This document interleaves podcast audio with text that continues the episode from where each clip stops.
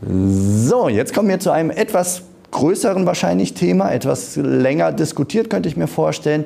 Es geht um das Thema Scheinselbstständigkeit. Man hört ja da draußen, gerade im Netz lese ich es immer wieder, oh, Franchising ist doof, du bist doch nur ein verkappter Angestellter, du bist ja gar nicht so richtig selbstständig. Und ja, es gibt tatsächlich Fälle, wo genau darüber vor Gericht entschieden werden muss.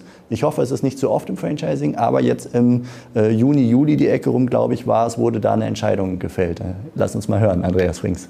Ja, genau. Also ich habe tatsächlich äh, einigermaßen aktuell ein Urteil mitgebracht vom Landessozialgericht Berlin-Brandenburg. Ähm, ich ging davon aus, dass das Thema eigentlich keins mehr ist, aber die Tatsache, dass es noch Urteile dazu gibt, äh, spricht doch dafür, dass es äh, wohl noch immer ein Thema ist.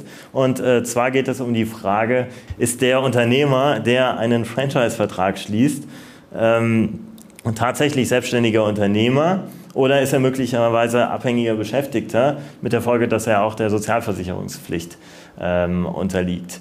Und ähm, das sind die sogenannten Statusfeststellungsverfahren, die eben in der Sozialgerichtsbarkeit entschieden werden. Und ähm, ja, dem Fall, der dort zur Entscheidung ähm, stand, lag ein Franchise-System, so nennen wir es jetzt erstmal, zugrunde, ähm, ein Kurier.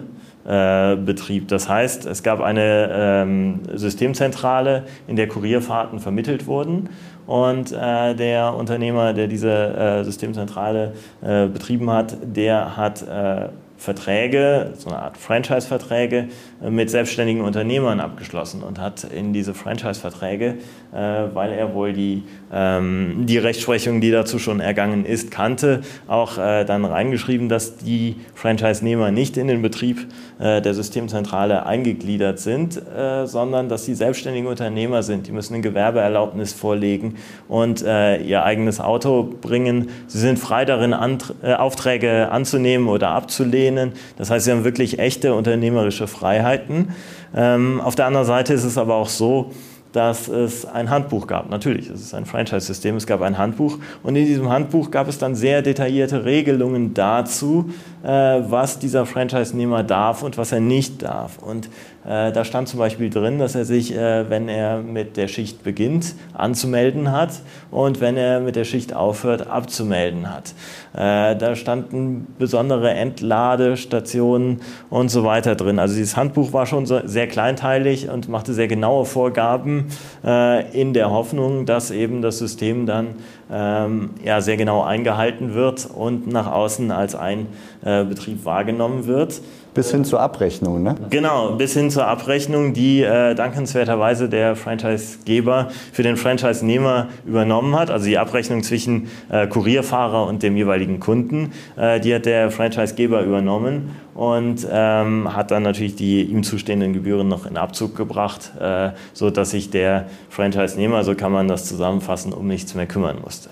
So, und dann hat man sich gefragt, lieber Franchise-Nehmer, bist du wirklich nicht abhängig beschäftigt und bist du damit auch wirklich sozialversicherungsfrei? Das war die eigentliche Fragestellung des Statusfeststellungsverfahrens. Ne? Genau, das ist die Fragestellung des Statusfeststellungsverfahrens und ähm, ja, da ist es so, dass ähm, auch und gerade im Franchising das schon auf eine lange Rechtsprechungstradition äh, zurückgeht. Deswegen ist das Urteil nicht sonderlich überraschend, aber äh, überraschend ist vielleicht die Tatsache, dass es eben immer noch äh, zweitinstanzliche Entscheidungen dazu gibt.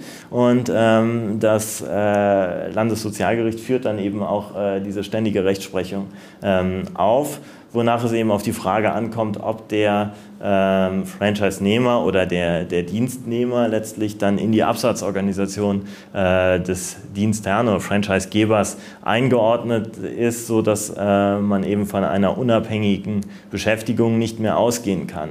Und äh, da ist nochmal ganz interessant äh, zu, zu betonen, dass es jetzt weniger darauf ankommt, was habe ich formal mit dem vereinbart, sondern es kommt auf eine Gesamtschau der Umstände an. Und äh, das ist wirklich ähm, ja, ganz interessant und auch kurios an diesem Urteil, äh, dass eben sehr deutlich gemacht wird, äh, dass ähm, dass es dem Franchisegeber ganz offensichtlich darum ging, diese Freiheit, diese Unabhängigkeit nach außen hin durch die Vertragsgestaltung zu dokumentieren, dass es aber die faktischen Zwänge äh, dazu geführt haben, äh, dass es äh, tatsächlich äh, eine Abhängigkeit gab. Ja, das Betriebsrisiko äh, war absolut überschaubar, das der Franchise-Nehmer hatte, äh, dadurch, dass auch die Abrechnung ausgelagert war. Er war zwar formal berechtigt, ähm, äh, seinerseits wieder Mitarbeiter einzustellen. Allerdings hat, äh, das ergibt sich daraus, das äh, System das letztlich nicht hergegeben äh, und er hat es tatsächlich auch nicht getan. Und ähm, auch diese Dinge Anmeldung, Abmeldung zu Beginn und am Ende der Schicht, auch das sind klassische Arbeitnehmerthemen und auch die Möglichkeit, ähm, Fahrten abzulehnen, die bestand zwar faktisch, bestand zwar rechtlich, aber ähm, faktisch gab es diese Möglichkeit dann dadurch, dass es eben diese enge Bindung gab, nicht.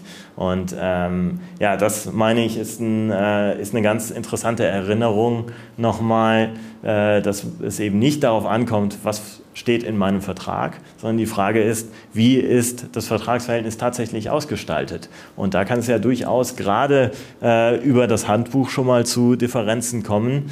Ähm, und ich kann mich davon eben nicht durch eine vertragliche Gestaltung schützen, sondern durch die tatsächliche Handhabung. Das also ich nehme mit, ähm, es zählt nicht nur auch fürs Gericht nicht, nicht nur das, was im Vertrag steht, sondern wie lebe ich es im Zusammenspiel mit meinen Franchise-Nehmern.